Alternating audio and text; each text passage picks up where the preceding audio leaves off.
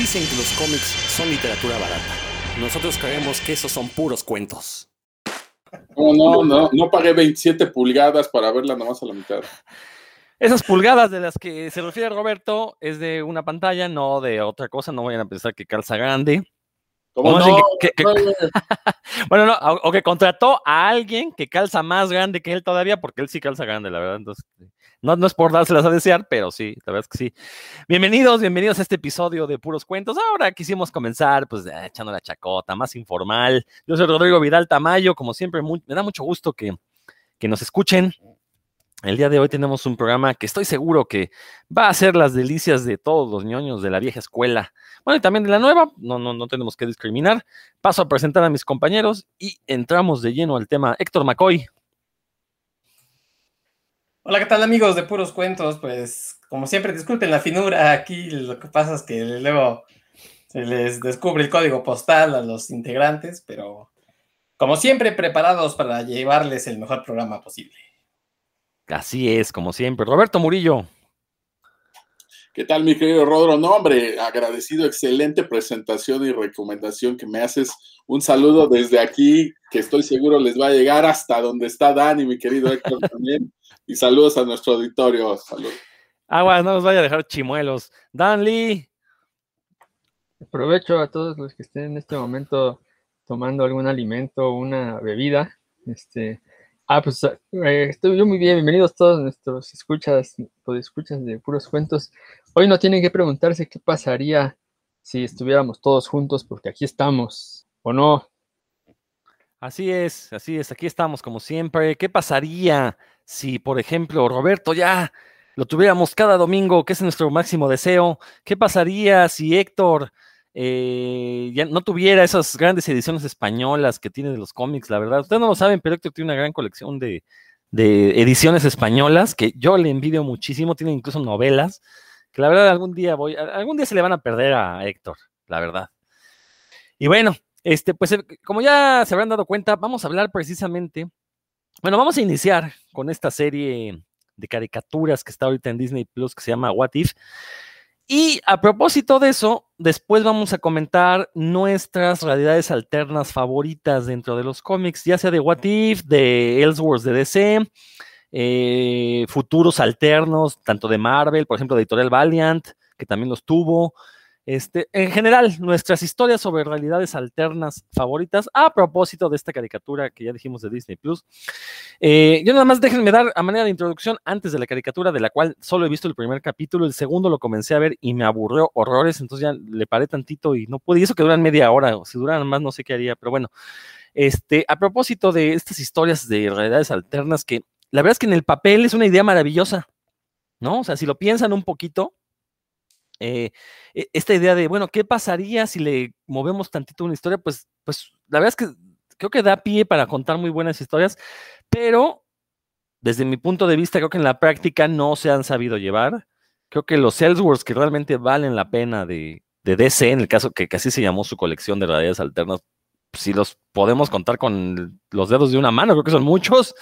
En el caso de las series que ha habido de What If de Marvel, creo que también eh, digo, si las leímos de niños, pues seguramente tendremos números memorables, pero en general creo que son historias que no tenemos mucho para contar. Entonces creo que va a estar interesante el programa, porque pues esto de hacer memoria, eh, qué, qué qué historias de realidades alternas nos han gustado, pues eh, va a ser algo interesante y estoy seguro que las recomendaciones que aquí sean vertidas, pues van a ser garantía de calidad. Roberto, pues platícanos un poco acerca de esta caricatura de What If, que supongo ya viste los dos capítulos que han salido, ¿no? Sí, por supuesto. Luego, luego que salieron, ahí estaba yo. Me he estado desvelando nada más por verlo, porque así como me ven a mis años tan grandote y tan viejo, me siguen gustando mucho las, las caricaturas. Incluso prefiero ver una serie de caricaturas que una serie de, de live action, ¿no? Eh, mira, pues sí, el primer capítulo, bueno, yo creo que también aplica para el segundo, pero el primero se me hace como el menos arriesgado. Eh, Me refiero a que lleva más o menos la misma trama de, de cómo es el origen del Capitán América, solamente que cambiando al personaje, ¿no? En vez de Steve Rogers, pues la que tiene el suero del super soldado es Peggy Carter, ¿no? De ahí, la verdad, yo sí esperaba que se arriesgaran un poquito me hubiera gustado, aunque entendí que al ser el primer capítulo iba a ser pues como la introducción a estas realidades alternas, ¿no? Tuvo muy buena respuesta por parte del público. Me gustaron estos paralelismos que hay entre escenas de la película, entre poses, entre diálogos y cómo hacen este paralelismo con la serie animada. Hay algo que, que pudiera parecer eh, una ventaja que sin embargo creo que se abusa un poquito y es la duración. Duran 30 minutos, es un capítulo que se va de volada. Sin embargo, a mí sí me faltó que en algunos momentos emotivos se hiciera como, como una pequeña pausa, ¿no? Ese manejo del tiempo que tú puedes hacer cuando lees un cómic, o cuando lees un libro también, por supuesto, donde tú decides poner una pausa porque esa frase que leíste, oh, así te pegó con todo. Y en este caso el capítulo, pues hay frases que son eh, paralelas a, a, la película del Capitán América. Ahí me hubiera gustado, como dicen en el teatro, ¿no? Pausa dramática. Sin embargo, eso no ocurre por la duración del capítulo y se va muy rápido. Entonces, estos momentos que para mí tendrían que haber sido también memorables con, con Peggy, con Steve Rogers, de repente pasa, pasa rapidísimo, ¿no? una pequeña pausita de dos, tres segundos no le hubiera hecho mal en algunos momentos, ¿no? En general, fíjate que me gustó la animación, ya leí por ahí en algunos sitios que, que se ve poco fluida, que se ve poco, que un poco acartonados los movimientos, no sé, la verdad no, pues a mí me gustó, me gustó mucho el, el estilo de dibujo, me gusta cómo usan las luces y las sombras, eh, obviamente lo que están haciendo pues está muy ligado al universo cinematográfico de Marvel, ¿no? No, no está ligado, digamos, al lado de los cómics. Nosotros que ya estamos viejos, pues estos What If los conocimos por los cómics. Y ahí, pues sí había cosas un poco más locochonas, más arriesgadas. Yo me acuerdo en esta etapa de los X-Men, cuando iban al lado oscuro de la luna, que tenían que matar a, a, Fénix Obscura con, con, un arma que había ahí, pues es donde Wolverine se mete como en un domo y es transportado como otra realidad y termina peleando contra Conan el Bárbaro, ¿no? Fue de los primeros What Ifs que yo leí, ¿qué pasaría si, si Wolverine se enfrentara a Conan el Bárbaro? Entonces era algo arriesgado, no era algo dentro del mismo universo de los X-Men, sino de repente pues mezclabas dos cosas que no tenían nada que ver y podías ver ahí, ahora sí que una batalla, ¿no? Yo creo que esos What If que, leímos en los cómics eran lo que debió haber sido en su momento la batalla de Marvel contra DC, que salió en los cómics, que pues todo mundo cuando vimos que iba a salir era así de, wow, no, pues sí, ¿qué pasaría? Wolverine contra Lobo y este Hulk contra Superman y, y Wonder Woman contra Tormenta, etcétera, ¿no? Y realmente sí causó mucha expectativa y ya al verlo en la práctica en esos cómics, pues se quedan precisamente como a la mitad del camino porque no quisieron arriesgar. Ninguna de las dos compañías quiso arriesgar tanto a sus personajes. En cambio, en los What If sí se hacía, ¿no? Ahí sí podías tener cosas loquísimas. Eso precisamente es lo que siento que le está faltando a estos dos primeros capítulos de la serie, ¿no? No le quisieron arriesgar mucho a cambiarle ni en la trama ni en los personajes. Peggy Carter prácticamente va siguiendo la misma línea narrativa de Steve Rogers. Por supuesto que hay un par de cambios por ahí, pero no me parecen tan arriesgados, ¿no? O sea, es, simplemente como cambiar de, roles, incluso diálogos, encuadres, escenas, algo que tenía que ser emotivo. Ya cuando te avientas a verlo una segunda o tercera vez el capítulo, pues ya te parece repetitivo con, con la película, ¿no? Ya dices, este, híjole, le hubieran arriesgado aquí un poquitito, un poquitito más, ¿no? Esa es mi, mi, opinión del primer capítulo. Del segundo, pues yo por ahí leí en las redes, ay, se fueron por lo fácil, la nostalgia del actor de Black Panther, este, para pegarnos ahí ahora sí que en el, en el corazón, por su muerte. No, vamos a recordar que este capítulo ya estaba hecho, incluso él deja grabadas las voces de este capítulo. Eso pues, no tiene nada que ver con, con que haya fallecido lamentablemente. Y también este como que le arriesga un poquito, aquí sí hay este, cambios eh, más notorios en cuanto a la historia de, de lo que se mezcla son Star-Lord de Guardianes de la Galaxia con el, príncipe T'Challa, ¿no? De Black Panther. Aquí sí hay un poquito más, más de cambios, ¿no? Sin embargo, también siento que le pudieron haber arriesgado un, un poquito más, pero sí, estos cambios del segundo capítulo, aunque sentí también que le faltó, como que la narrativa va siendo plana, incluso llega a ser predecible en algunos momentos. Yo creo que le faltó también arriesgar un poquito. ¿Sabes qué extrañé aquí? Esa primera de Guardianes de la Galaxia, pues me encantó cómo iba llevando el soundtrack, pues era una parte muy importante de, la película. Ese Walkman de, de Star-Lord, de Peter Quill, pues era como una característica, ¿no? Obviamente al ser T'Challa, pues no iba a llevar el mismo Walkman, pues obviamente a, Peter Quill se lo a su mamá.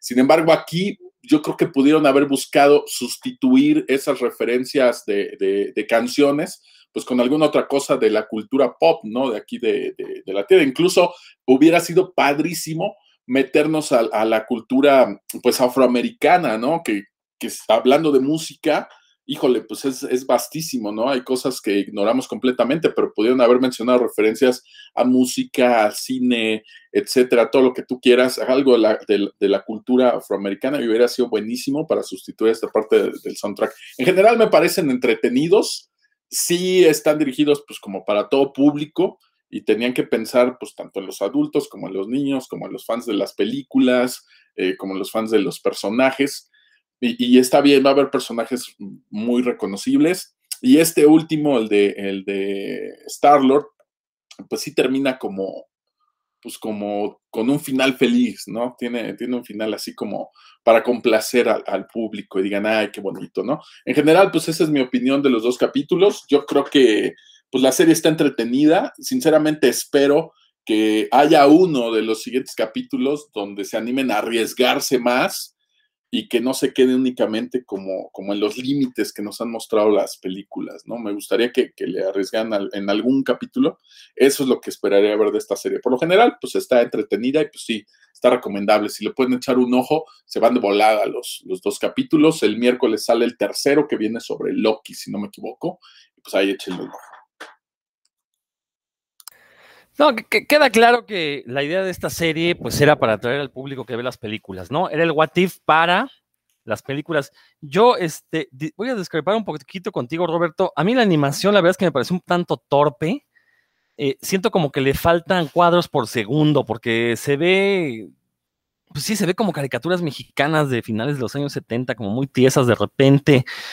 Digo, de repente también la influencia de la animación de Disney que yo creo que es a propósito, o sea, de repente hay algunas escenas que recuerdan a películas animadas de Disney, eh, pero en general, no sé, la, animación no me gustó mucho porque la siento poco fluida. Este, pero bueno, salvo eso, todo lo demás coincido contigo, Roberto, o sea, sí es una serie que no va a presentar riesgos, lo que es una lástima, porque la verdad pudieron haberla usado, por ejemplo, para introducir a los mutantes, ¿no? ¿Qué pasaría si eh, los héroes fueran mutantes, ¿no? Y bueno, ahí dice, Héctor me está diciendo que no, ahorita a ver que, él, algo sabrá, yo la verdad no me he metido a meter más notas de eso, pero me refiero a que pudieron eh, haberla utilizado, podrían utilizarla, a lo mejor lo hacen, para avanzar un poco la historia que nos han estado presentando tanto en las series como en las películas, ¿no? Recordar que básicamente cada película del MCU, cada una de las series, es un capítulo más dentro de esta gran historia que, que Marvel Studios pues, nos está entregando desde hace 10 años. Entonces, a mí me hubiera gustado ver eso. Yo ya lo he dicho en este programa, yo no soy fanático de la animación. A mí me gusta que las cosas me hagan pensar que son reales. Creo que esta serie, con estos errores que platicaste, Roberto, en cuanto a falta de riesgos, estas cosas narrativas, no hubieran sido tan notorios si la serie hubiera sido de acción viva. Que yo creo que le hubiera dado un plus tener esta serie de acción viva, hubiera sido mucho más espectacular. Por ahí me dice Héctor que no, a ver que este, que, pues cómo, me, cómo me responde. es, es nada más como para medirle el agua a los tamales. Ya anda por ahí internet, en Twitter, vueltos locos en, Estados Unidos con que quieren una película de, la capitana Carter, ¿no? Y ya eh, se anda moviendo mucho eso. Entonces, mira, probablemente la serie sí sea pues, como para sacar un guarif, pero también como para medirle como por dónde van a seguir con, con la línea de las películas, ¿no? E, en, algún momento, pues esto ya se agota, ¿no?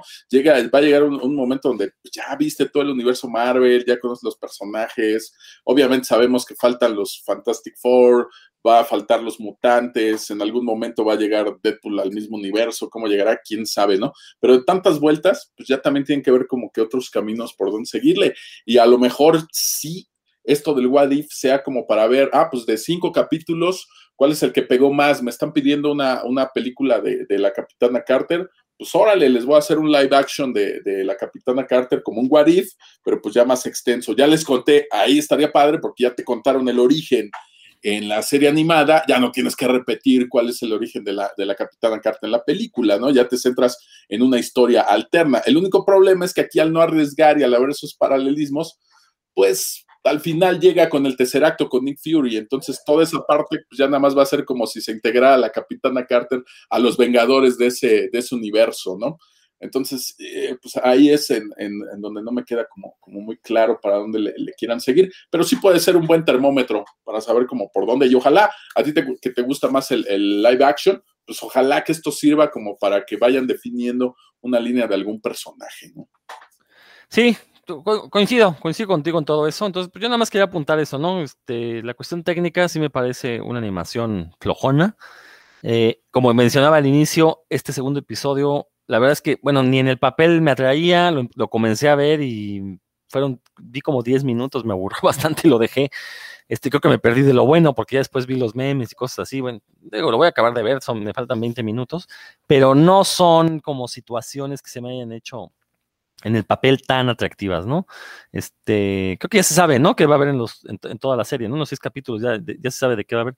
Digo, espero, espero que para el último sí se hayan guardado unas bajo la manga y nos presenten algo que, que de veras luego tenga repercusiones en el futuro, ¿no? Que eso sería lo interesante.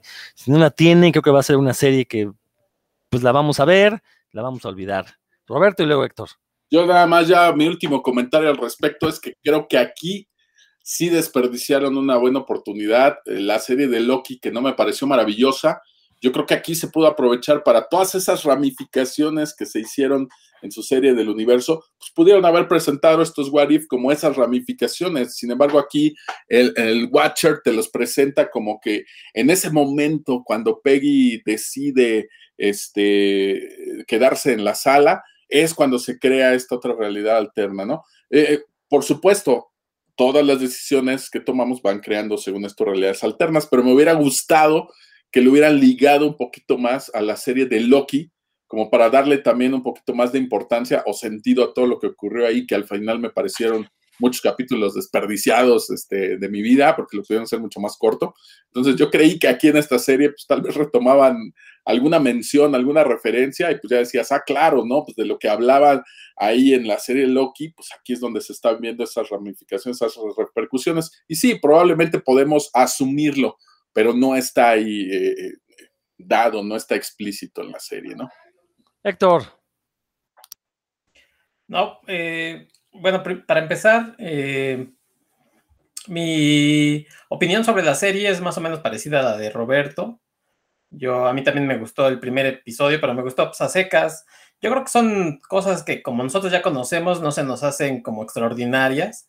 A mucha gente que es la primera vez que lo ve o que lo conoce, pues sí dice, ay, mira, ¿no? Así pudo haber sido diferente. Nosotros como ya, ya tenemos callo, ya, ya somos viejos lobos de mar en eso, pues decimos, ay, qué chiste, no, no pasa nada, no se arriesga. Claro, pues, o sea, queremos que nos den cosas especiales a los que tenemos años, pero esto es para esto es dentro de todo un universo que ha sido el cinematográfico. El segundo episodio creo que sí es mucho mejor. Este, me encantó, por ejemplo, este giro de tuerca de, de, Thanos, ¿no? Por ejemplo. O sea, eso no te lo esperas porque pues, es un personaje totalmente diferente a lo que hemos visto en las películas. Y sobre la animación, a mí me gusta, o sea, no la veo ni, ni buena ni mala. Por ejemplo, Rodro, tú me recomendaste esta caricatura de Godzilla del Singular eh, Point, se llama. Ahí sucede algo que es, una, es un anime tradicional y no me encantó. Eh, pero lo que sí me, me, gustó muchísimo es cuando presentaban, por ejemplo, los Kaijus, ¿no? Que es una especie como de 3D, una cosa muy, muy especial, que obviamente yo creo que hacer toda la caricatura así hubiera sido carísima, pero hay momentos en donde enfocan a los kaijus que tú dices, órale, ¿no? O sea, qué, qué padre se ven ahí en esa caricatura. Todo lo demás es anime tradicional.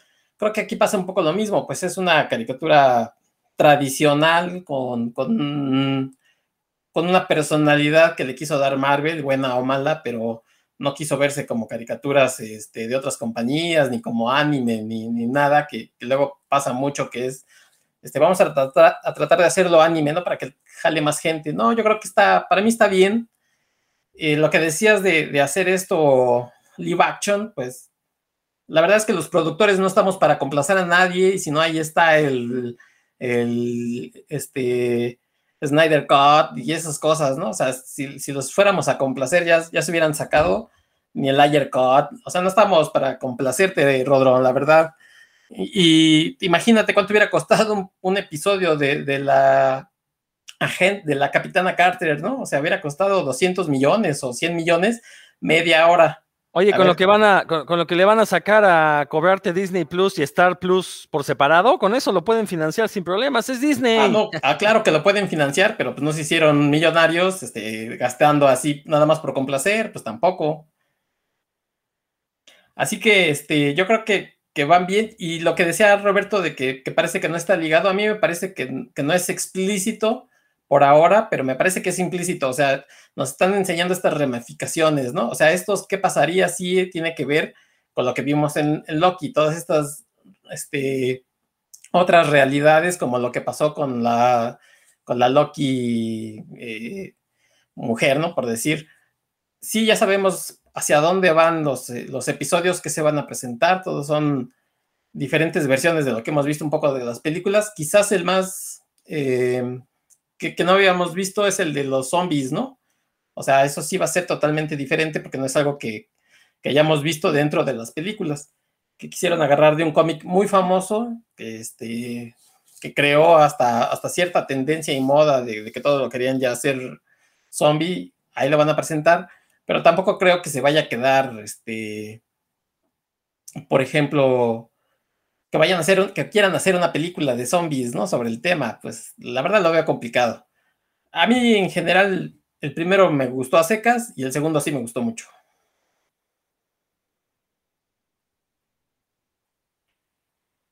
A ver, el de Dan, no sé qué es la, opinión de Dan.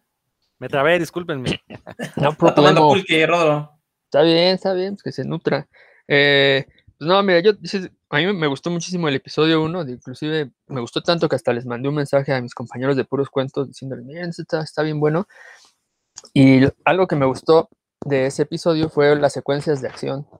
Parece que, quien sea que lo escribió, eh, fue, le echó un montón de coco a esas secuencias, a, a la forma de resolver, a los combates. Se ve que, que se asesoró, o sea que sí, sí puede elaborar una, una pelea entre varios a la vez, este, de forma lógica, coherente y muy bien proyectada en la pantalla, porque hay veces que, uno ve ese tipo de peleas, de, combates en la pantalla y en realidad pues, no sabe bien ni qué pasa, ¿no? O, se pierde, nada más se van sobre un personaje. Y aquí me parece que estuvieron muy bien. Eso a mí me, gustó muchísimo y, también me gustó, algo que ya había comentado antes cuando hablamos de Loki, digo, de Loki, no de, de Falcon y el Soldado del Invierno, que es que en realidad se comportan como soldados, ¿no? O sea, ella se comporta como un soldado, o sea, tiene que llegar a su misión y si tiene que matar a 20 en el camino, los mata, porque mata a quién sabe cuántos, ¿no? En la serie, no, ahí sí no se tienta el corazón. Y creo que eso está muy bien, muy apegado con, con el personaje y que genera que, que uno confíe en la en ese en esa heroína, ¿no? que te va a sacar del problema porque va a hacer lo que sea necesario para, para llegar a, pues sí, para salvar o para lograr el objetivo. Eso, eso a mí me gustó mucho. Y en cuanto a la animación, pues, creo que sí, depende de con qué lo comparemos eh, la animación que nos presenta Marvel aquí, porque si la comparamos, por ejemplo, con Frozen 2, pues a lo mejor ahí va a perder. ¿Qué pasó, Héctor? Nada más que antes de que se vaya Roberto, que nos diga que ya se fue. ¿Qué título nos iba a decir? Y... Ahí está, ya, ya, A ver, Roberto, antes de que te vayas, nomás dinos el título y ya te, te largas, ya no vuelvas. ¿Qué pasaría si Roberto les revelara los títulos de los que iba a hablar? Pues nunca lo sabremos porque ya me voy, chicos. Espérate, espérate. El, que dijo que te largaras fue un Héctor de una realidad alterna, ¿eh? No, no, no culpes al Héctor real. Sí, mira, tenía, pelaje azul. Sí, exacto. Este tiene, este tiene pelaje gris. Es, la bestia malvada. Es. Es viejito porque lo tiene gris. No, pues iba a comentar el de, el de Lluvia Roja de, de Batman, que fue ah. de mis grandes favoritos. La primera parte, después ya le aventaron otras partes ya no me gustó, y seguido del de balas ardientes, ¿no? De hecho, me gustaban más los Elseworlds que los What If, ¿no? El, problema es que los What If de Marvel salían en, grapas, Entonces se iba de volada, ese era, mi, ese era mi problema. Iba a ser el paralelismo justo con lo de la serie, que los capítulos a lo mejor no hay tiempo de desarrollar otra cosa. Justo así pasaba con los cómics de What If Marvel, ¿no? Era una grapa, era muy delgadita, Wolverine se peleaba con Conan y pum, se acabó, ¿no? Este, se iba bien rápido el, el cómic. En cambio, los Elseworlds de DC Comics sí tenían eh, más páginas y había más chance de desarrollar una historia, ¿no? Y este de, de, Batman Drácula se enfrenta contra Drácula y al final termina siendo un vampiro, pues me parece excelente. No, no, aquí podríamos tramar eh, estas realidades alternas pues antes de los Worlds también, ¿no? The Dark Knight Returns pues es una realidad alterna. Más para Caps podríamos hablar de la película de Spider-Man Into the Spider-Verse, que mezcla Spider-Man de distintas realidades, que este Spider-Man gordo come hamburguesas me pareció increíblemente bien llevado. Es un tipo que tuvo una ruptura amorosa, que está en medio de una depresión, que no sabe cómo sobrellevar estas cosas. Vaya, muestra una debilidad humana a pesar de ser un superhéroe, ¿no? Y me parece también muy bien llevado ese personaje, ¿no? Por hablar de algo más actual, pero sí, la verdad es que pues las casas principales de cómics nos han dado eh, pues una dulcería maravillosa de dónde escoger de estas realidades alternas, ¿no? Sí hay mucho de dónde les puede gustar. Yo era fan de los crossovers, este, Will Cats contra los X-Men, eh, todo este tipo de cosas donde se cruzaban las compañías con historias y personajes, siempre me, me parecieron pues muy entretenidos, ¿no? El de Spider-Man contra Batman, el, primero me gusta, me gusta bastante, la segunda parte también me resulta buena. Los primeros donde era eh, Superman, Superman y, Batman cruzándose por ahí con, con Spider-Man y, Hulk, también me parecieron bastante buenos, ¿no? La manera en la que tiene Batman de, de derrotar de repente a Hulk, pues me parece muy ingeniosa, ¿no? Entonces, desde chavito, pues leer estas realidades alternas, aunque no se llamaran todavía What If o Elseworlds, pues es algo que siempre termina como despertando y echando a volar tu imaginación, ¿no? Y pues yo me despido, mis queridos radioescuchas, tengo que viajar, quise pasar nada más a saludarlos y a interrumpir por aquí a mis compañeros. Y pues ahí les dejo a, ustedes comentar y, ahondar más en este asunto de las realidades alternas. Yo sé que las recomendaciones por aquí que nos hagan, eh, pues van a ser buenísimas. Pónganles atención, de verdad, si se quieren divertir, asómense a estas realidades alternas. Yo no sé por qué esta de Batman Drácula no se ha editado, siendo algo tan exitoso y que en general le gustó a muchísima gente. Yo no entiendo por qué reeditan tantas veces un mismo cómic aquí en México y no pueden reeditar algo como eso, ¿no? En La broma mortal. Sí, que no. Digo, me encanta la broma mortal, pero yo ya tengo como cuatro ediciones y creo que las siguen sacando, ¿no? Por eso, porque las compras, Roberto. No, pero no las compro de Marvel, ¿no? De, Marvel creo que no te... No, de hecho, fíjate que... De Televisa, de Televisa. Perdón, no, si encuentras una broma mortal de Marvel, sí, cómprala, porque esa va a ser... Va a valer millones. De Smash no tengo ninguna, de Smash no tengo ninguna. La única que tengo en español es de Beat, ¿no? Me quedó por ahí la de Beat, pero este, no, yo ni se las compro, porque les voy a comprar si es la misma historia, ¿no? No, deberían de, de, arriesgarse un poquito. Digo, Kingdom Come, yo sé que a Rodro no le gusta, a mí me parece una muy buena historia. Eh, ya en un programa le dedicaremos a hablar estos eh, paralelismos que obviamente se basa en, en, el Apocalipsis de San Juan, en versículos de ahí de la Biblia, de ahí Mark Waid saca algunas cosas de las que está basada la historia y a mí me parece que está muy bien llevada y pues también esa realidad alterna me parece maravillosa. Ese sí creo que ya lo reeditaron dos o tres veces por aquí los de Smash. Eh, me parece muy buena historia. Ya Rodro más adelante les dirá por qué, por qué no le gusta. Mark Wade me parece un muy buen escritor en los distintos personajes que, que ha tenido en las distintas compañías y los distintos cómics. De verdad me parece un escritor bastante competente y que cierra que cierra bien sus historias y que conoce también a los personajes, ¿no? Dan igual puede ahondar un poco de esto en la parte de la escritura. Yo por lo pronto, pues voy a, voy a tener que retirarme porque si no, voy a tener que pensar qué pasaría si Roberto no alcanza el autobús de las nueve de la noche y pues no, no quiero imaginar esa realidad alterna. Nos vemos chicos, cuídense mucho, nos escuchamos la próxima semana y pues los dejo en excelentísima compañía. Adiós mi querido Héctor, mi querido Dan, mi querido Rodro, por aquí nos escuchamos la próxima semana. Que te vaya muy bien, Roberto. Cuídate mucho, buen viaje y nos quedamos con puros cuentos aquí el resto de la banda. Bueno, ya hablamos suficiente de la serie esta. Insisto, yo creo que no va a llegar a nada. su idea, Dan, que estaba diciendo. Ah, perdón, Dan, perdón. Sí, perdón, perdón, Dan. discúlpeme. Está bien, modo, así pasa. No, pues yo les quería decir que la, la animación hay que compararla con, con lo que hacía Marvel antes y vas a ver como si está bien buena y buen Rodro, porque ahora que he estado viendo series de, de Marvel ahí en Disney Plus, pues no, pues sí, la verdad sí las revuelca. Pero pues bueno, se ve que Disney ya metió mano, como bien dicen. Y yo como, como contras, sí le encuentro que si no sabes del MCU, pues a lo mejor ni lo vas a entender, ¿no? A lo mejor sí lo vas a disfrutar, pero no lo vas a entender a todo. Pero tiene muchos poros, yo creo. Por ejemplo, que la- a mí me gusta que las historias sean cortas y autoconclusivas. Eso para mí es un plus, un plus, eh, un extra. Entonces ahí sí, eso yo lo veo como un extra. Y también que si si, si sí sabes del MCU, por la otra, dando la otra faceta, pues te vas a divertir más. Hay un montón de, humor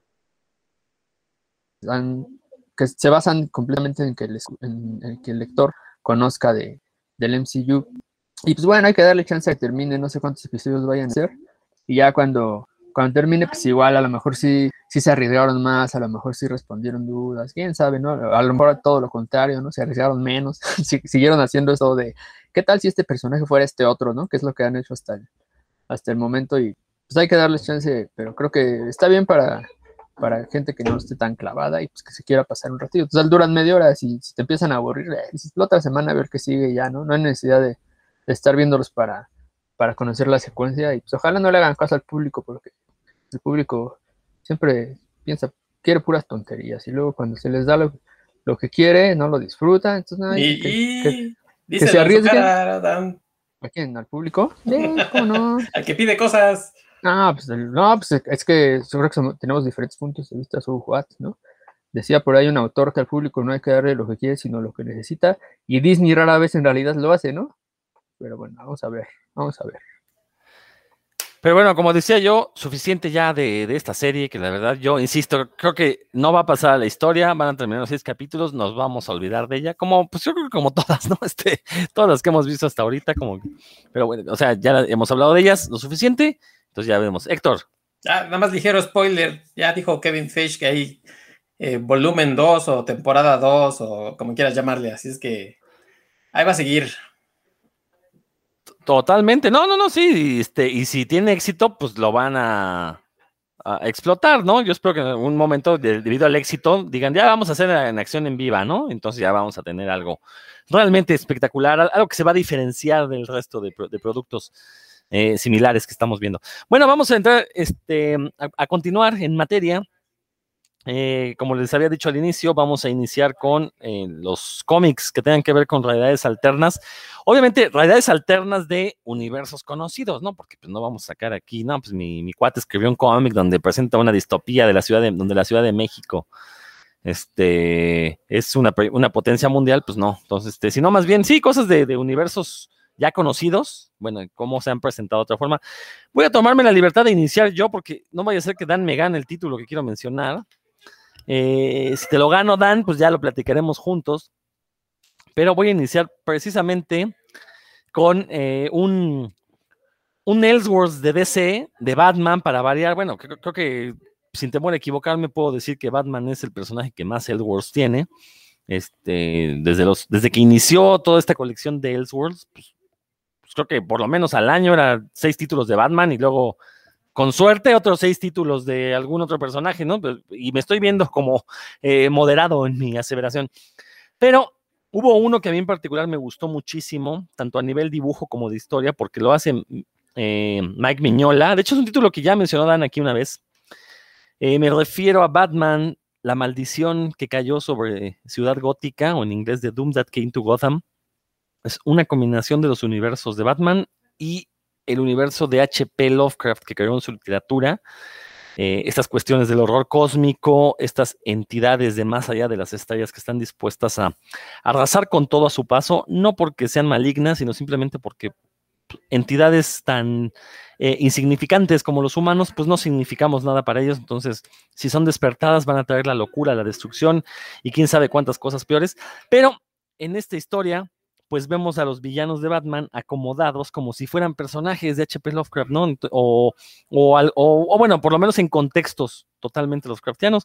Por ejemplo, eh, iniciando el primer número, son tres números, iniciando el primero vemos cómo están en la Antártida y aparece un Oswald Cobblepot, que es el pingüino, eh, como si fuera el personaje de una novela de H.P. Lovecraft que se llama En las montañas de la locura. Entonces, de ahí Mike Miñola, quien es, un consumado fan de, de H.P. Lovecraft, pues logró crear esta sinergia entre ambos universos y nos entregó un Edwards que la verdad, la verdad es que pocas veces he visto en cómic una historia que funcione tan bien para fanáticos de ambos universos. Porque si es fanático de Batman, va a ver eh, a sus personajes dentro de una historia de terror. Y si se es fanático de Lovecraft, pues va a ver cómo funcionan los elementos Lovecraftianos dentro de una historia de superhéroes. Entonces, la verdad es que es un cómic muy, muy bueno. Se editó en México por parte de Vid hace ya casi 20 años, si no es que más. Eh, y creo que no ha sido vuelto a editar. Entonces, si no lee en inglés, lo siento muchísimo. Y de hecho, no sé si en inglés se sigue editando el recopilatorio, eh, pero por lo menos en español solo existe la edición de Vid. Eh, obviamente con todas las broncas de traducción que Vid siempre tuvo. en aquel momento sus cómics ya tenían una calidad de impresión bastante decente, pero la traducción siempre dejó mucho que desear. Entonces, si se lo topan por ahí, no lo duden, creo que es una de las historias más originales de Batman. Ya lo había mencionado Dan, ahorita a ver si logro acordarme, o ustedes me dicen en qué programa lo hizo. Pero bueno, eh, dentro de estas historias imaginarias de qué pasaría, que, aparte, recordar que Batman, el universo de Batman, tiene muchas referencias a H.P. Lovecraft. El asilo Arkham, la palabra Arkham está sacado de la literatura Lovecraftiana.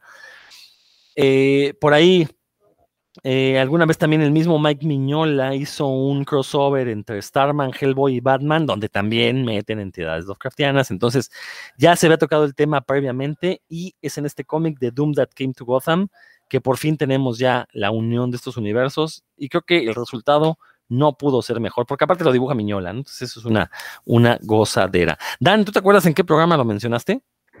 La verdad, no, no, recuerdo si habrá sido en uno de, en el que fue cosas Lovecraftianas o de terror o, alguno de terror que, hicimos. La verdad, no, no recuerdo, pero sí ya había salido a colación aquí en Puros De hecho, yo, lo leí a instancias de que lo he mencionado por ti en otro lado y ya lo fui a buscar porque no lo estaba fuera de mi radar. Pero sí, este, me parece, como dices, ahí lo que me pregunto, más bien te pregunto, no sé qué opinas, es ¿qué, qué tanto lo disfrutará quien no sea, quien no tenga las referencias Lovecraftianas, ¿cómo ves eso? No, por, eso mencionaba que, o sea, si no conocen a Lovecraft, por lo menos van a ver a los personajes de Batman dentro de una historia de terror, muy bien escrita además, entonces, o sea, funciona, pues. Sí, a lo mejor se van a perder de la mitad de, de los huevos de Pascua, o de los detallitos, pero al final de cuentas la historia por sí misma se sostiene y es una historia bastante tétrica, ¿no? Entonces, eh, ya sean, si son únicamente fanáticos de Batman, es, o sea, dentro del mundo de los Elseworlds, que al final de cuentas los Elseworlds presentaban contextos diferentes independientemente de que conocieras o no por dónde iba la historia, pues como Elseworlds creo que es de los mejorcitos, como dije al inicio, ¿no? Realmente de, este, de esta colección de Elseworlds son muy pocos los que valen la pena, ¿no? O sea, la verdad es que los escribían como a destajo, y, pocos títulos realmente llenaban las expectativas y creo que uno de ellos es este, La maldición que cayó sobre Gotham. Héctor, ¿ibas a comentar algo? Sí, no, estaba diciendo que precisamente yo soy de esas eh, personas que comenta Dan. Yo lo leí, pero la verdad es que sí siento que entré en la película a la mitad de la, de la historia, entonces creo que no se disfruta igual si tienes este bagaje Lovecraftiano a que si no lo tienes y solamente lees una historia pues, sí oscura con algunos personajes o situaciones este, de terror cósmico, pero al final como que sientes así como que, ay, estuvo chido, pero mm, creo que me, invitaron a una fiesta que no, este, que no le entendí bien. Por, lo demás, este, sí, como bien dices, por ejemplo, el dibujo pues, se disfruta mucho, pero este, sí, en este caso sí diría, si te gusta y conoces el, este panteón Lovecraftiano, lo vas a disfrutar mucho más. Totalmente, sí, sí, sí, de, acuerdo, Héctor, no hay, no, no, hay nada que rebatir, ¿no? Pero bueno, perfecto. Pues Héctor, échate de una vez tu primera recomendación. Ah, no, pues este, mm, yo, me, yo me voy a ir por los de cajón porque pues este, no, la verdad es que son las que, las que sí me gustan. Eh, voy a mencionar ahorita un par que están vinculadas, porque son básicamente ideas del mismo dibujante que es Alex Ross, ya la mencionó una, este, Roberto, pero la otra que en el papel me gusta mucho, pero la verdad se me traganta un poco, pues, es esta, es este eh, What If o Realidad Alterna de, de, Earth X. A mí me encantan los diseños estos de, de Ross, de este futuro medio raro de Marvel, ¿no? Este, por ejemplo, el Capitán América como, como medio derrotado o esta imagen de, de Reed Richards Barbón, pero con el uniforme de Doom.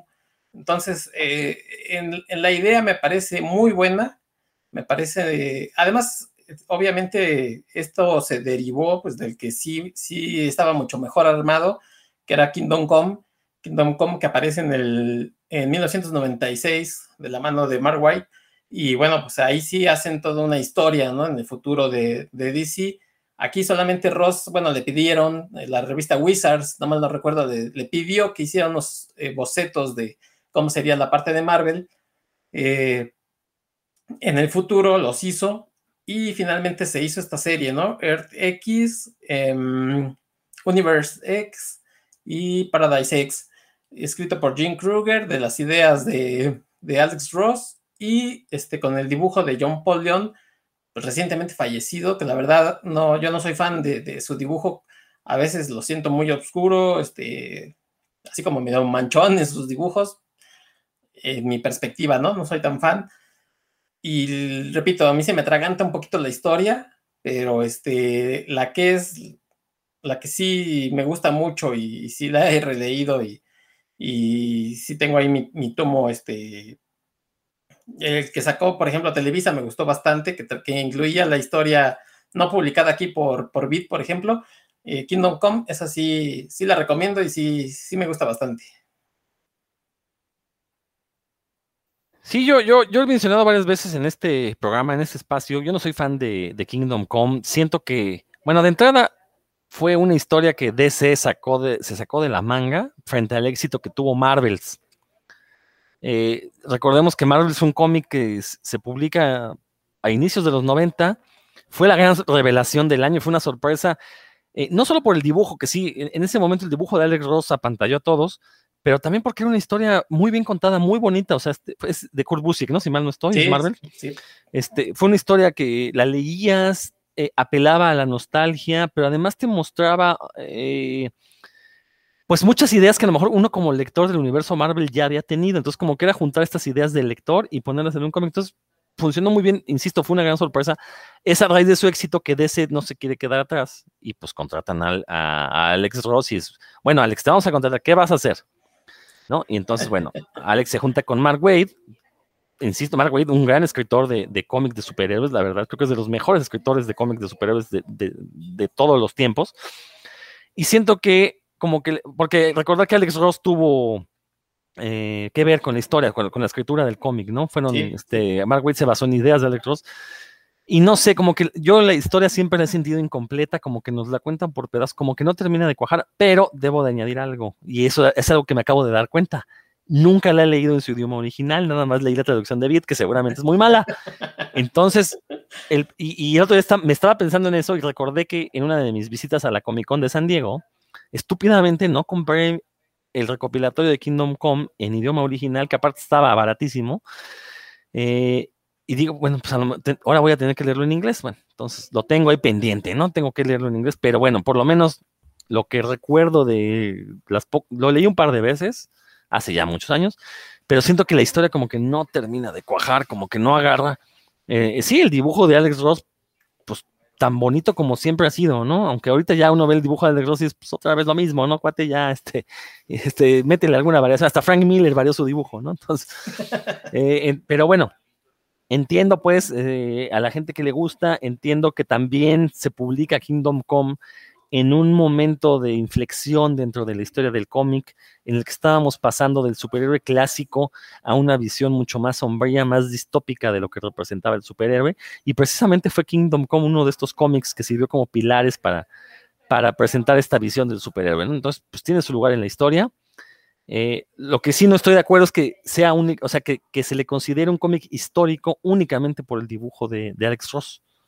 Porque, pues sí, será muy bonito lo que quieran, pero si la historia no me está contando algo bien contado, pues creo que vamos a tener problemas, ¿no? A diferencia de Marvels, que sí me parece un cómic mucho más, este, mucho mejor escrito en términos generales. Dan, Pues ya que estamos hablando de Kingdom Come, a mí sí me parece que está bien escrito. Yo, eh, Mark Waid es de esos actores, esos actores, autores, perdón, que se fija muy bien en su prosa, o sea, no, no solo en, lo que está narrando, sino también cuida la prosa.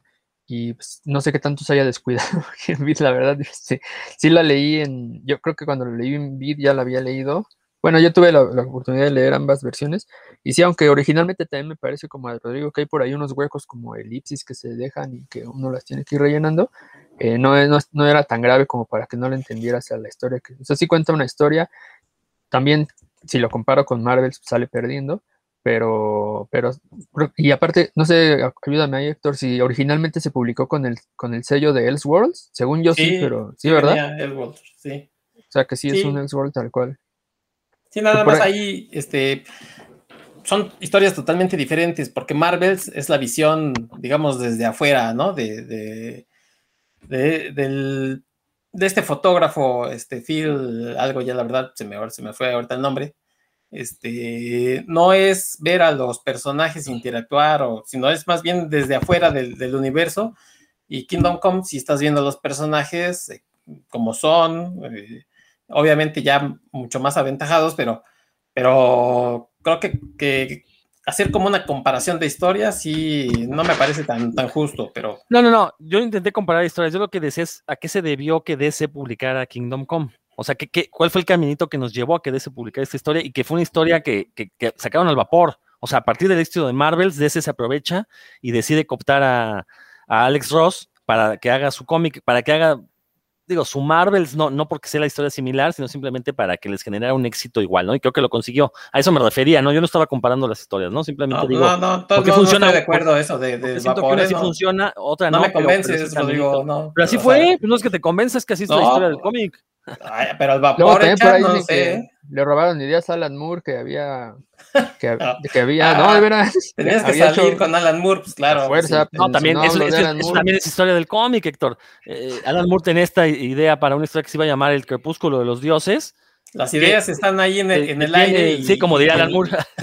Pero curiosamente Alan Moore ya las había puesto por escrito y luego sale Kingdom Come y sospechosamente similar, ¿no? Entonces, este. Yo, no, yo, yo, nada más lo que digo, ese es el caminito que nos llevó a tener Kingdom Come. Creo que no fue una historia que haya surgido por el interés creativo. Fue totalmente mercado, mercadotécnica. Afortunadamente, DC puso a dos creativos muy competentes como Mark Wade y, eh, y Alex Ross. Afortunadamente, ¿no? Porque pudieron haber puesto en ese momento, eh, no sé, a JM de Mateis, eh, que, que venía de hacer, que, que estaba escribiendo un nombre araña horrible. A Rob Liefeld. A Dan Eh, Jorgens. o- o pudieron, pudieron haber puesto a Dan Jorgens a escribirlo. Bueno, en aquel momento todos éramos fans de Dan, Dan Jorgens, no, no, no, no, no, no, no digamos mentiras, todos Ay, éramos pero de fans. su dibujo, eh, todavía soy fan. No, de de, de algunas de sus historias, algunas, todavía, este, en ese momento, ¿no? No nos dábamos cuenta de- del, del pésimo escritor que es Dan Jorgens, aunque sí, dibuja muy, muy bien, pero bueno, esa es otra cosa, ¿no? Pero sí, no, no, Héctor, yo no quería comparar, ¿no? Nada más era decir cómo surge esta historia de Kingdom Come. Pe- y, y- y como te dije, ¿no? O sea, entiendo el, el valor que se le da a la, a la historia y sí, sí tiene un valor histórico, lo tiene. Pero no es solo por el dibujo de, de Alex Ross. Perfecto. Dan. Pues ah, eh, primero que mencionar nada más para a lo mejor para el público, por si no sabían, los What If, los What If, lo- ¿qué pasaría si se empezaron a publicar en el 77? Marvel ahí tuvo, y se han seguido publicando todavía. De hecho, yo voy a hablar de uno que, que acaba de terminar de salir el, reciente número.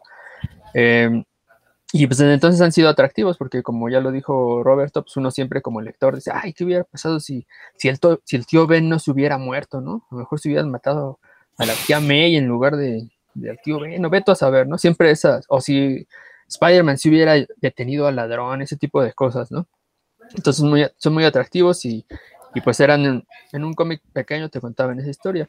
Los Elseworlds, como ya bien lo mencionaron, pues, se colgaron de ahí y siempre, cuánta razón tienes, Rodrigo, al, decir que las historias pues, estaba- parecían como muy, muy hechas- al vapor, muy descuidadas, porque pues ya sabían que la idea iba a vender, ¿no? ¿Qué, qué, pasaría si el, si el anillo se lo el anillo de la linterna verde se lo entrega a Bruce Wayne? Pues obvio, tú quieres saber qué iba a pasar, ¿no? Entonces, ya sabían que la pura idea vendía, entonces pues le, no le ponían tanta atención ni tanto cuidado al, al- desarrollo del cómic. Entregaban productos pues ahí que uno disfrutaba, pero como bien dices, pues, que a lo mejor no trascendieron, ¿no? La gran mayoría de ellos no trascendieron. Eh, yo leí muchísimos de esos Elseworlds, pues porque en Comic Castle pues, uno podía leer sin pagar, ¿no? Básicamente, porque pues, no, no podía pagando todos, pero algunos también los, los, adquirimos porque pues, nos llamaba mucho la atención esa idea y, en general me parece que, que los Elseworlds de DC estaban mejor escritos que los What de, de Marvel porque pues, eran más pretenciosos desde un inicio. Y el que la historia que yo les traigo ahorita es una que, aunque está, es noventera, por decirlo así, pues la, el desarrollo de ella y la producción no es. Es una historia que acaba de terminar, que se llama The Spider's Shadow. Todavía no está traducido porque pues, apenas este mes salió el número 5. Fue una miniserie de cinco episodios que originalmente estaba planeada para cuatro, porque cuando uno abre el tomo 1 dice ahí libro 1 de 4 o parte 1 de 4 y resulta que fueron cinco, ¿no? O sea, se, notó que mientras lo estuvo escribiendo Chips Darsky, que es el, el autor, el guionista, se ve que cuando lo siguió escribiendo, pues le surgieron más ideas y las desarrolló, lo cual pues creo que, dado que es una miniserie de cinco episodios, se agradeció, ¿no? No se sintió así que la alargara lo tonto. El dibujante es Pascual Ferry, que yo no lo conocía. Y los colores son de, bueno, dibujante y dice ahí arte nada más, no o sea, que supongo que hizo arte, dibujo y tintas. Y los colores de Matt Hollingsworth. Y es de este año, del 2021. El, a ver, yes. ¿Cuántos, no, cuántos bolillos Yes, of course. Ya, perdón, es que aquí mi hijo me está, me quiere, tiene unas dudas con respecto a la cena del día de mañana. Entonces, este, no eh, sabes si va a cenar. no, ya el día de hoy ya, ya está, ya, ya está. Ahora sí que ya cenó. Pero bueno, eh, y aquí la pregunta que se hace de inicio y aparece inclusive en un párrafo en la, en la primera página del texto es, ¿qué habría pasado si Spider-Man se hubiera quedado con el traje negro, ¿no? En lugar de, pelearse con el alienígena simbionte y que al final se deshizo de él, ¿qué hubiera pasado si, si se hubiera quedado con él?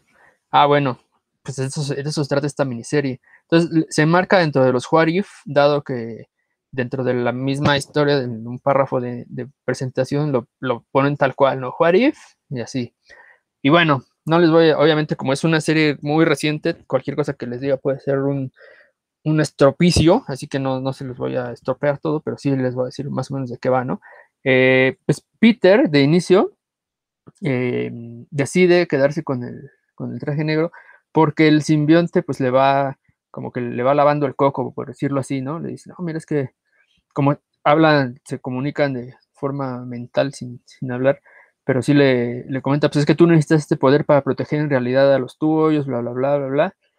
Eh, Peter cede de alguna forma porque, ah, por cierto que Peter anda ahí, anda bateando de, derecha y de zurda porque anda con MJ, con Mary Jane y con la gata negra a la vez, ahí se dan sus picoretes y todo, pero bueno, eso no, no recuerdo que sucediera ahí tan descaradamente en los 90, pero bueno, aquí anda haciendo eso y se da cuenta Peter que sí necesita esto y por eso cede porque después de surtirse al Hobgoblin en una, digamos que en una misión de rutina, eh, comete, él no comete un error, sino que el Hobgoblin es observador y descubre a, qué, este, a qué domicilio se dirige después de, de ser masacrado a golpes por el hombre araña. Entonces ataca la casa de, de la tía May cuando está Peter ahí.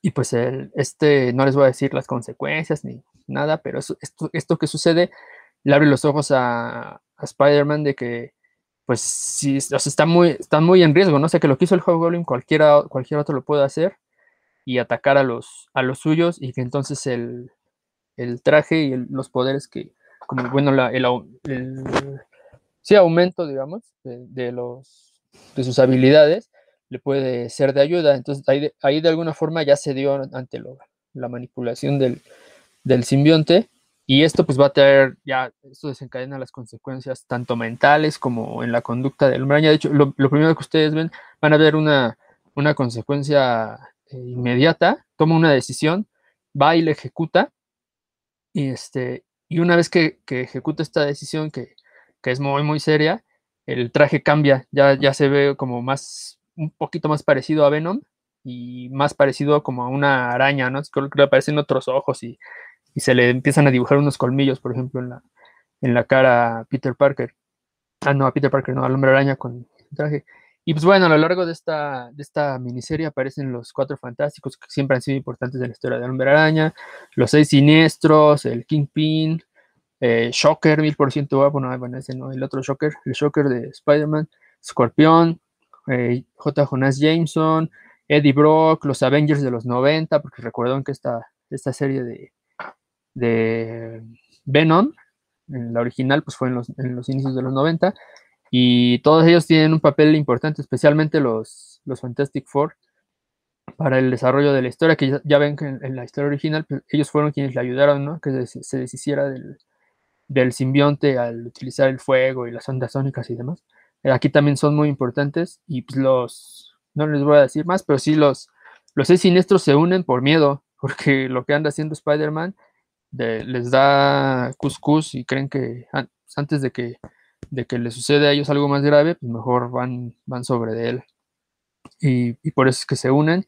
Y ahí tienen un papel muy importante Eddie Brock y, Jameson, que no les voy a decir, pero ahora que lo ven van a ver que, que no es lo que se esperan, seguramente.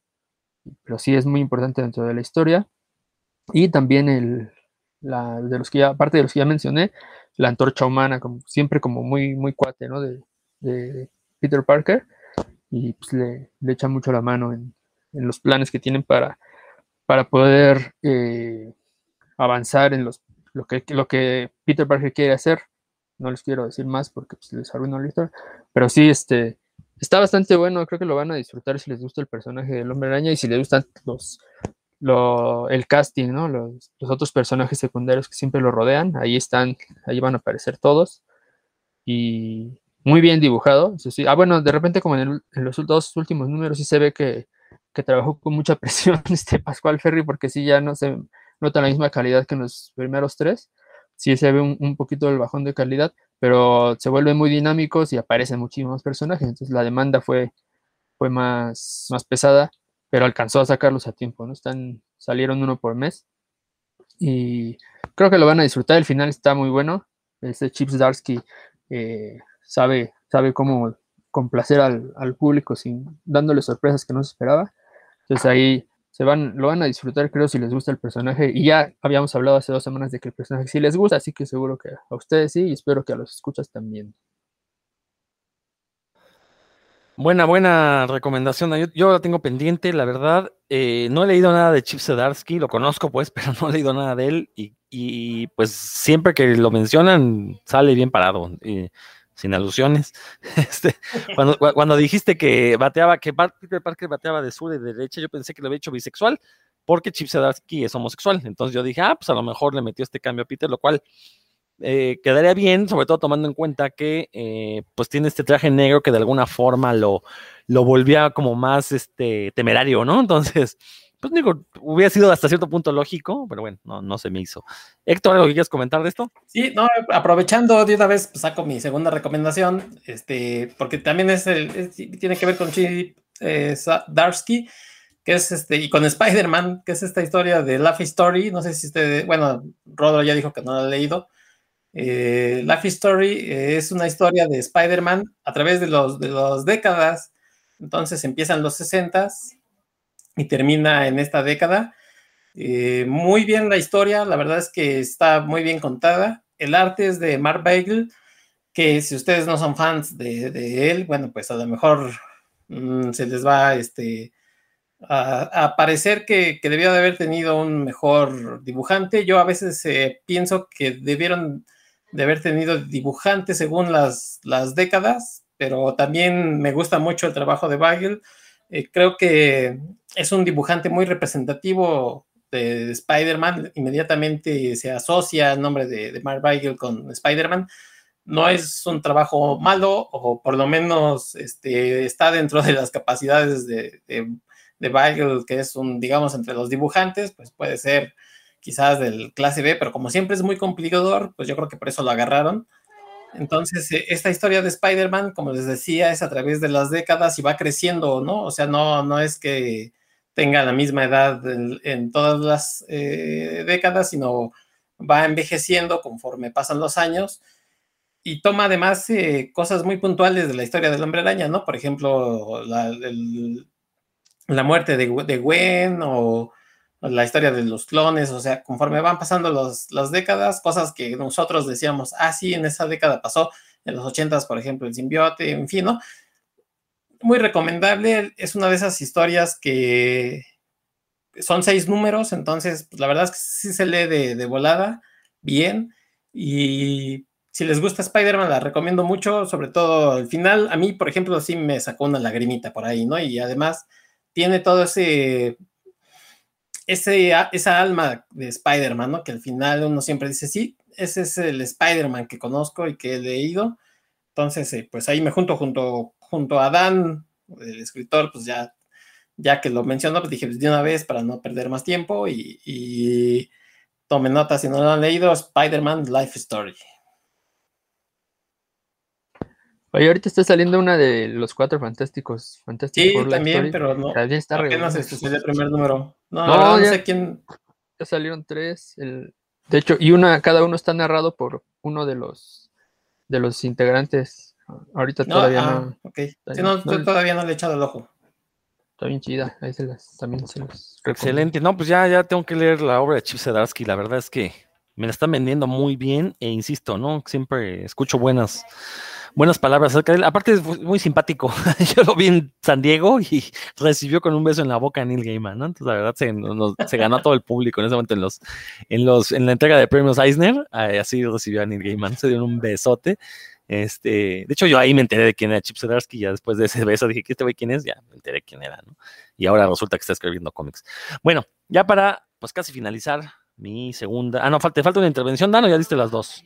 Ya diste las dos. Ah, pues hablé de una, pero. Ah, eh, no, dijiste la de Spider Shadow y ahora esta de Zdarsky. Ah, no, pues es esa, ¿verdad? Entonces terminamos contigo. Este, yo también voy a ir quizás al lugar común. Fue una historia que no considero que sea muy buena, pero me gustó el camino, cómo nos llevaron hacia ella. Y el problema es que es una historia que se quedó en lo que pudo ser.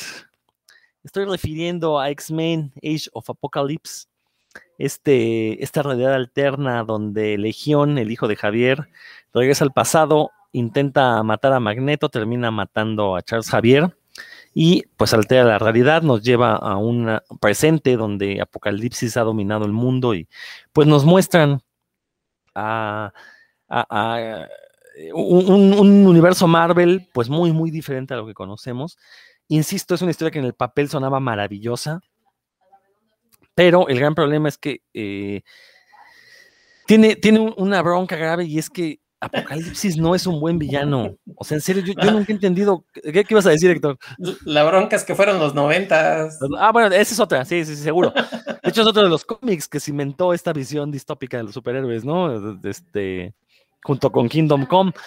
Eh, no, no, lo que iba a decir es que, eh, digo, yo, nunca he entendido a un villano como Apocalipsis, qué hace, cuál es su misión, su meta, o sea, por qué es un gran villano, es, este villano que nomás porque desde inicio lo presentaron como muy poderoso, pues tenemos que comprarle la idea de que es poderoso, es lo mismo, que pasa con Thanos, ¿eh? Mi mismo problema, son esos villanos que su motivación es únicamente, pues soy muy poderoso y voy a hacer el mal sin mirar a cuál, ¿no? Entonces, este, este, entonces, sí, ¿no? O sea, no, le dio mucho sentido a este villano, pero en el papel, una idea de que por fin nos presentaron un apocalipsis que se, eh, se hizo con el control del mundo, pues era algo interesante. Y, todos los cambios que le hicieron. Pero insisto, creo que a mí me gustó mucho más el caminito, toda esta historia previa a la era de Apocalipsis que se llamó Legion Quest, la búsqueda de la Legión, que es donde vemos cómo Legión viaja al pasado. Yo, la verdad es que, o sea, me enteré que iba a pasar esto, conseguí los números de Legion Quest conforme iban saliendo, yo no conocía a Legión, pero esa historia me gustó mucho y sobre todo lo que hicieron en los títulos de los Hombres X previos a la, a la era Apocalipsis, en la que estaban sucediendo sus historias y de repente, ¡pum!, se cristalizaba la realidad porque ya habían matado a Javier, ¿no? Eso fue maravilloso. Eh, incluso el número de Wolverine, que si mal no estoy, fue el número 90 de la serie regular de Wolverine de aquellos años. Recuerdo que fue un número increíble donde tenía páginas que se desplegaban. Entonces, a lo largo del cómic se despliegan las páginas, es dibujo de, bueno, es de, no me acuerdo si es de Andy Kubert, sí es de Andy Kubert, no de Adam, es de Andy Kubert, un dibujo maravilloso, la verdad es que, y, bueno, termina en que al final se están peleando Wolverine y Sabretooth, y al final Wolverine ya tiene dos garras así en los cachetes de Sabretooth y cuando va a sacar la tercera para atravesar el cráneo, en ese momento se congela la realidad. Y bueno, llegamos a la era de Apocalipsis, vemos de entrada desde el primer número, fue emocionante ver qué nos iban a presentar, cómo iban a cambiar los diseños de los personajes, qué había pasado, por ahí vimos un Wolverine que le faltaba una mano, Cíclope que estaba tuerto, entonces ahora sí era un Cíclope. Eh, ver que Rogue era la consorte de Magneto, eh, y pero que sin embargo todavía tenía, o sea, tenía sentimientos por Gambit. Bueno, en general ver esto, ¿no? Ver, esta, que desgraciadamente Marvel pues solo lo hizo para el universo X, por ahí sacó luego un par de números que se llamó, este, creo que se llamó Age of Apocalypse Marvel Universe, si mal no estoy, un par de numeritos donde nos presentaban cómo eran los, cómo, qué había pasado con los demás héroes. Digo, hubiera sido una, un evento mucho más memorable si hubieran cambiado todo el universo Marvel, ¿no? Este, y, todos los títulos hubieran ido hacia aquello, hubiera sido un magnífico, pero bueno, quién soy yo, digo, ese, eh, ¿a qué le tiras cuando sueñas mexicano, no? Eh, creo que ya al final, ya una vez que, que, se publicó la historia completa, realmente no fue tan, tan buena como nos hubiera gustado, pero ahí sí te doy la razón, Héctor, en los años 90, lo que vendiera la imagen, no tanto el fondo, la forma en lo que nos lo presentaron, pero bueno, creo que fue una, un buen truco por parte de Marvel de hacer este cambio para, para su universo X. Eh, y, y, eso me pareció muy interesante, ¿no? Que realmente, digo, DC nunca se atrevió a hacer algo así. Bueno, lo hizo hasta los nuevos 52, quizás.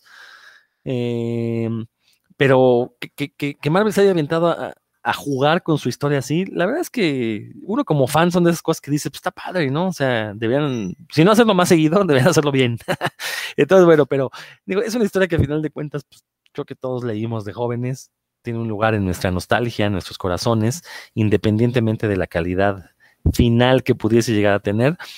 Pero pues también, junto con Kingdom Come, creo que es otro de estos cómics que marcaron la década de los 90 y que marcarían el porvenir de lo que sería el cómic de superhéroes. Recordar que es precisamente con eventos de este tipo que Marvel llegó a la bancarrota, porque empezó a sacar evento tras evento que, aparentaba ser muy bueno, pero que realmente al final no cumplía con ninguna expectativa. Obviamente dejó de vender cómics porque la gente ya no se tragaba el cuento y pues, pues estuvieron, cayeron en bancarrota, ¿no? Una bancarrota bastante benévola, pero que bueno, este, pues que, que comenzó precisamente con este tipo de eventos, eh, cómics que se publicaban de más, eh, aparte eran ediciones caras porque venían con portadas de cromo y, y, no sé cuántas cosas, pero bueno, la verdad es que eh, en su momento yo, yo, recuerdo la emoción que sentí cuando me enteré que esto iba a suceder, cuando agarré ese primer número de X-Men Alpha con esta portada de cromo muy, muy, con un dibujo muy padre de Joe Madureira, si mal no recuerdo. Eh, pero insisto, si, si lo quieren leer, creo que es mejor la, el caminito que nos llevó Legion Quest, es, son cuatro números mucho mejores de lo que vimos en, terminamos viendo en Age of Apocalypse, que sí se quedó en buenos diseños, una buena propuesta, pero historias pues, pues noventeras, como bien dijo Héctor, ¿no? Héctor, te cedo la palabra. Sí, no, tienes toda la razón. Este, en ese momento pues, estábamos encantados de ver todas estas cosas y ya con el paso del tiempo entendimos que pasaba lo mismo, ¿no? Que llegábamos nos, invitaron a una fiesta que ya estaba por terminar porque todas las mejores cosas nunca las vimos. Entonces, eh, eran cuatro números que nos querían vender este universo y pues la verdad es que se quedó muy corto. Yo creo que el equivalente en DC de, por ejemplo, de este tipo de, de, evento es Flashpoint. En Flashpoint eh, cambia eh, un evento que se, se, evita la muerte de la, de la madre de Flash. Y entonces aquí tenemos versiones obscuras, por ejemplo, de las Amazonas, ¿no? De, de Aquaman. Tenemos lo, una cosa rara con Superman. Creo que es el equivalente a Age of Apocalypse. Este, más que lo de los 52, no, creo que ese es otra, ese es otro, otra cosa, pero sí Flashpoint sería su equivalente. Cierto, bueno, eh, yo desconocí esto porque no leí Flashpoint. Ya ven que no, no, ya dejé de leer superhéroes hace como 10 años, ¿no? Entonces no me enteré, pero sí, creo que lo que comentas tienes todísima la razón, Dan. Fíjate que yo con Age of Apocalypse no, no le entramos a, esa historia porque a mí sí desde un inicio dije, ah, como que esto no va a llevar a nada, luego se van a arrepentir y van a regresar a que las cosas eran lo mismo. Entonces no, no la leí, no la, no la he leído hasta el momento, estuve tentado a comprar unos ómnibuses que salieron hace, hace poco, pero los, porque los vi muy baratos, pero me decidí por otros títulos y creo que hice bien después de lo que han mencionado, porque sí, dije, así me hizo algo así, como dije, no, no, a otro, a otro perro con ese hueso mutante, este, en, su momento, pero pues, luego es bueno, ¿no? Saber también de, de historia, de, de las diferentes, y a mí que me gustan mucho los X-Men, pues es, es, este, es bueno saber también, así que no lo descarto para el futuro, pero ya, ya voy, ya voy sobre aviso. Y mencionaste una palabra importante que es arriesgarse. A veces en estas historias los autores les dan chance de arriesgarse, ¿no? Y es cuando salen cosas chidas. Que no fue el caso con Age, eh, Age of Apocalypse, la verdad. O sea, este, digo, presentar una historia alterna nada más, pero realmente mucho riesgo, pues no hubo, ¿no? Salvo el hecho de que durante cuatro meses, pues no estaban las historias clásicas de los hombres X. Y, y bueno, eh, eh, una anécdota personal. Yo compraba cómics en inglés cuando comenzó a salir Age of Apocalypse pero justo a la mitad, o sea, es decir, nada más compré dos números de cada una de las series, dejé de comprarlos porque ya el precio del dólar había subido demasiado, ya no podía hacerme con ellos y ni modo, tuve que dejar. Entonces, eh, la verdad es que nunca retomé la historia, o sea, leí los dos primeros números de, cada una de las series, eh, ya no supe en qué terminó y nunca supe, y, y, la verdad es que nunca he preguntado si cuando terminaron las historias de los X-Men continuaron donde se habían quedado, ya nunca supe. Sí, porque justamente tenía yo la duda, ¿no? ¿Qué, pasó con, con Sabertooth y Wolverine? Porque es que ese número de Wolverine, la verdad, no lo había pensado hasta ahorita. Creo que es de mis cómics favoritos de toda la vida. No tanto porque fuera desplegable, sino porque se supone que era el, el enfrentamiento entre Sabertooth y, y, Wolverine. La verdad es que fue un cómic maravilloso. Ahí lo tengo atesorado, la verdad. Pero bueno, entonces, el misterio es, yo no sé cómo continúan las historias de X-Men. Pero este, sí, desgraciadamente tuve que dejar de comprar cómics en inglés. Ya, ya eran algo ya no me alcanzaba simplemente, ¿no? Este, eh, empezaba a tener novia y pues ni modo, había que dedicarle también, inver, invertirle en eso. Héctor. No, nada más decir que ese número nunca salió aquí en México, nunca, Vid nunca lo publicó. El de Wolverine, dices. Ah, ese no, sí, no, ese no lo publicó, entonces yo la verdad hasta el día de hoy no, nunca lo he leído. No, sí, no, no, no, lo sé, sabía la historia, pero, uh -huh. pero nunca lo leí. Sí, no, no, bueno, Beat nunca publicó Wolverine, ¿no? O sea, títulos de Wolverine, quizás especiales, quizás algunos tomos, pero sí, en solitario, ¿no? Entonces, ese, sí, ese cómic es inédito en México. Y de hecho, este, eh, recuerdo en aquellos años que, pues, bueno, era Wolverine, se vendía bastante, ¿no? Pero, pues, es, es un número que yo nunca lo habría platicado con gente y nunca ha salido a conversación, a pesar de que yo insisto, creo que es un eh, un cómic bastante original y una historia bien, bien escrita. No recuerdo quién es el escritor, no sé si era Larry Hama, el escritor en ese momento de Wolverine, no me acuerdo. Estoy seguro, el dibujante era Andy Kubert, eso sí, no, no, no, no, no pero bueno, este, lo tengo ahí en una caja, algún día lo rescataré y le tomaré fotos para mostrarlo, porque la verdad es que sí no había pensado que me gustó mucho ese cómic de Wolverine, número 90. Bueno, Dan, te falta creo que una, una recomendación. Más que recomendar un título, les voy a recomendar como dos, un, un como evento que, que, hubo y un universo, ¿no? El, el evento fue, antes DC, no sé si todavía lo siguen haciendo, de verdad, sacaban a, cada año un, una edición que le llamaban el anual, en el que todos sus títulos se apegaban a como a un eje, ¿no? En algún momento fue, todos eran como Year One, entonces una historia antes de que el, de que el, de que el personaje del título tu, tuviera el, el, nombre de que tenían Batman, Linterna Verde, Raer, etc. Alguna vez fue también de historias pulp, no todas las historias eran como estilo, estilo pulp, estilo de novela negra, de detectives y demás. Y en este, en el 96 decidieron que todos sus títulos tuvieran, el, el anual se llamó, le llamaron Legends of the Death Earth, leyendas de la Tierra Muerta. Y entonces cada, eran historias muy, en realidad muy disparatadas, cada una fue un Elseworld. Eh, hay de Batman, de Astral, de Green Lantern, de todos los títulos que tenía DC en esa época, y que en una, en una sola, en un solo tomo de 32 páginas te cuentan una historia autoconclusiva. Algunas eran de fantasía medieval, otras en el espacio, entonces están totalmente disparatadas. Obviamente también el nivel de la calidad de las historias pues varía, pero pues vale la pena que si les gustan los personajes de DC, les echen un lente con, a esos. Ahorita pueden conseguir un tomo completo, yo creo que en, en Comixology no les va a costar más de 120 pesos, ¿no? Con todas las, con todas las historias de, de Legends of the Dead Earth, eh, para que vean, ¿no? Lo que se hacían en ese, es del 96 y son historias que les digo, hay del oeste, hay de todo en, esa, en ese año. para, dependiendo del personaje que les guste. Esa es una. Y el otro universo que pues, también vale la pena como que le echen un lente si les gusta Batman, este es el de White Knight, que lo hizo, se llama Sean Gordon Murphy, Héctor, o Sean Murphy nada más. Bueno, ya recuerdo, lo identifico por Murphy, ¿no? Este, que la verdad yo empecé a leer con mucho resquemor, es como diciendo, porque me gusta mucho el dibujo de él, ¿no? Más que, más que su, su, forma de narrar, pero me convenció bastante como una historia alterna, totalmente alterna, sí, sáquense de la cabeza el Batman que, que conocen, eso sí, pero está muy disfrutable, resultó que es muy buen narrador y muy buen amarrador de historias, va soltando las, los indicios muy bien, de forma que cuando uno llega al, final de la historia, se los une, los une muy bien. Eso me sorprendió porque había leído otras historias de él como que dejaba cabos sueltos y como que no los terminaba de, concretar. Pero aquí le dieron chance de hacer, yo creo que lo que quisiera, así, así lo veo yo, con los personajes del universo de Batman y entregó una, una historia bastante completa, que aparte visualmente es espectacular, eso sí, por todos lados. Y luego sacó todavía otra nueva que se llama de, La maldición del caballero blanco de Curse of the White Knight, en la que aparece mi personaje favorito, Israel, una versión diferente de Israel, bien craneada, o sea, bien alterna del, del Jean Paul Valley que, conocemos. Eh, le da muchísimo, pero en serio, mucho peso a Harley Quinn, pero no a lo tonto, ¿no? Como aparentemente sucede en el universo DC.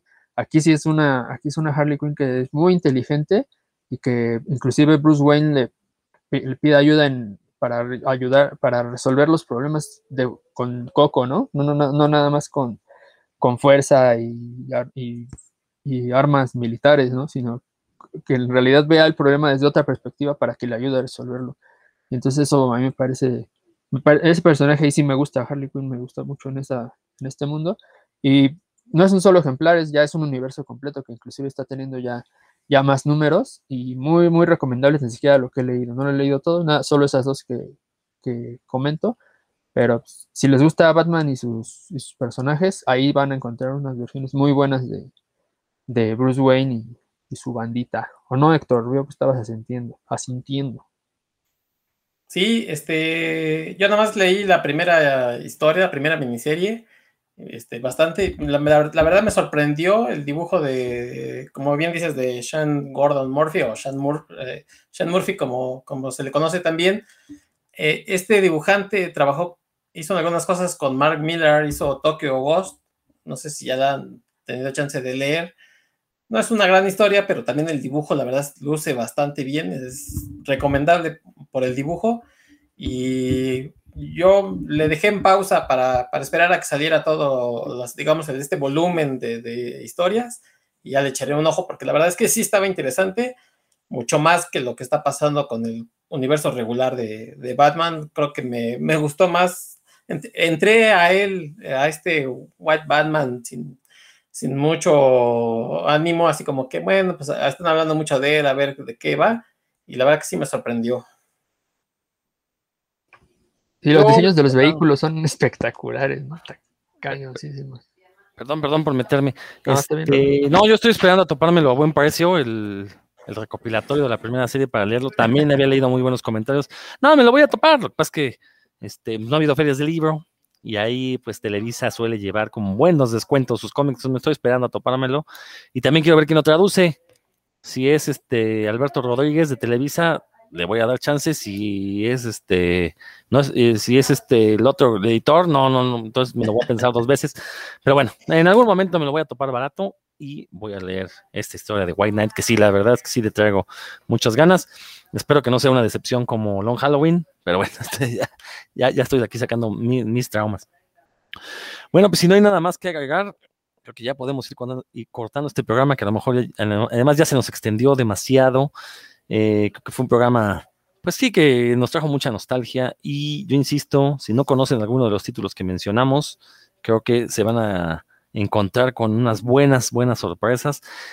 Eh, a lo mejor algunos ya están descatalogados, no lo sé, entonces, eh, pero ahí entra parte de la búsqueda, ¿no? Que también es este uno de los eh, motores que nos impulsa a conseguir cada vez mejores cosas. Pues Héctor, sin ya sin más palabras, despídete, por favor. Amigos de Puros Cuentos, muchas gracias por habernos escuchado. Déjenos en los comentarios eh, ¿qué pasaría si Rodro Vidal estuviera con, no, mejor no voy a decir nombres, pero este, ¿cuáles son sus what ifs, sus words preferidos? Déjenos ahí en, en Facebook, los estaremos leyendo con muchas ganas y muchas gracias por escucharnos. Estamos aquí la próxima semana. Invita, Héctor, ¿dónde más te podemos escuchar? Ya sabes. oh, pues, bueno, pues, eh, a paralelo a este, estoy haciendo un podcast que se llama De la ciencia a la ficción. también lo encuentran ahí en, en iBox, en Spotify. Y bueno, pues estoy echando relajo sobre películas y cosillas ahí de ciencia ficción. Espero que les guste. Si les gusta, pues eh, con sus amiguitos y óiganlos en el recreo. Eso, Dan. ¿Qué pasaría si todos los escuchas de puros cuentos escucharan también de la ciencia de la ficción y el podcast de Cinefagia y nos recomendaran y, y repitieran en sus redes sociales? Solo ustedes nos lo pueden saber, queridos pues escuchas. Esperemos que les haya gustado y pues que, se, que también, como dijo Héctor, nos, nos pongan ahí recomendaciones porque queremos leerlos y que leer lo que a ustedes les late. Así que nos escuchamos pronto. Muy bien, yo nada más quiero invitarlos a que escuchen Nerdología, el programa donde todo lo nerd es chido a través de radio IPN 95.7 FM. Esto es para la Ciudad de México. El resto del país lo puede escuchar en www.radio.ipn.mx y ya, ya, ya merito llegan los podcasts, ya van a estar en todas las plataformas. Yo espero que ya a partir del primero de septiembre ya tengamos los podcasts en línea. Entonces ya lo van a poder escuchar en el momento que quieran, ¿no? Pero bueno, el programa se transmite los lunes a las 8 de la noche, se estrena y se repite los sábados a las 2 de la tarde. En este programa, pues yo me aviento ahí pláticas con expertos en temas de cultura popular, cultura ñoña en general, cómics, ciencia ficción, terror, fantasía, anime, ciencia también le vamos a meter en algún momento. Entonces, para, pero obviamente no, no vamos a hablar de ciencia, sino más bien como la, como la cultura popular representa la ciencia usualmente en películas, series, todo este tipo de cosas. Perfecto, yo soy Rodrigo Vidal Tamayo, nos estamos escuchando próximamente. Muchas gracias.